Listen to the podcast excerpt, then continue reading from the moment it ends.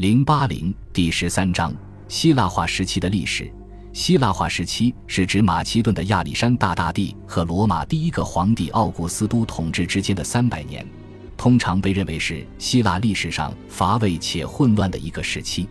身处两个中心阶段——雅典的古典时期和罗马的西塞罗或奥古斯都时期之间，这一时期似乎只能是希腊城邦衰落之后一个颇为悲哀的阶段。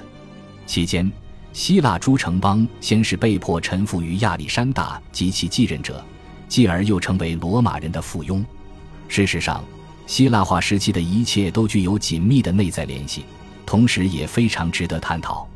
该时期的主要特征是，由亚历山大及其继任者建立的希腊君主国，控制了从希腊到阿富汗的广大区域。这些君主国对希腊世界的影响，便是本章的主题。我首先简要概述亚历山大的统治和四个主要希腊化君主国的历史。随着亚历山大征服的推进，新的王国巩固了希腊世界的扩张性。国王们建立了新的城市，确保了希腊文化对当地文化的优势地位。政治权力和文化优势之间的显著联系，与欧洲文化向殖民地的推广有着极为有趣的相似之处。君主国之间的竞争。刺激了管理和军事上的重要发展，进而巩固了王权。国王们统治着众多希腊城市，但他们对这些城市产生了何种影响？